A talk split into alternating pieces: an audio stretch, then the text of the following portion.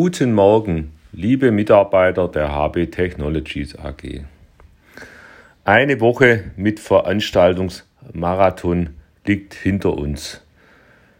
Die letzte Woche war mit bestem Wetter äh, gesegnet, fast zu heiß, alle Veranstaltungen extrem gut besucht.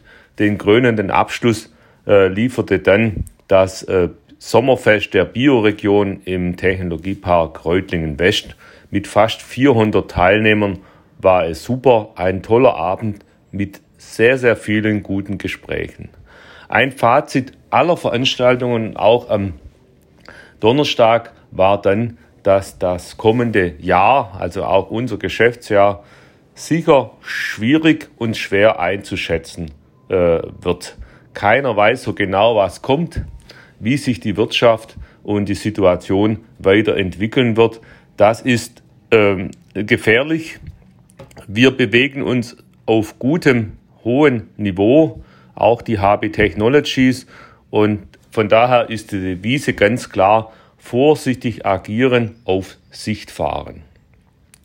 Diese Woche geht es dann mit Projektbesprechungen heute voll weiter morgen am Dienstag nochmals eine Veranstaltung mit, mit dem Biomedizintechnikverein in Metzingen, der Cyberbranche. Hier geht es um das hochaktuelle Thema der äh, Sicherheit von IT-Systemen äh, in der Biotechnologie, in der Medizintechnik ähm, nicht hoch genug einzuschätzen. Ähm, wir sehen, werden sehen, was dabei herauskommt, was für Vorschläge hier kommen. Am äh, Dienstag, Dienstagabend dann eine Projektbesprechung zum Relaunch des F&E-Projekts Bauchatmung, welches nicht im BW Invest Förderprogramm äh, berücksichtigt werden kann. Es wurden hier äh, mehr Anträge gestellt, als das zur Verfügung gestellte F&E-Budget des Landes äh, stemmen kann. Daher wurde eng ausgewählt. Am Mittwoch dann ein interner Workshop zur äh, Definition der Abläufe im geplanten Neubau. Das ist wichtig, damit wir hier genaue Pläne für die GMP-Zulassung äh, erstellen können.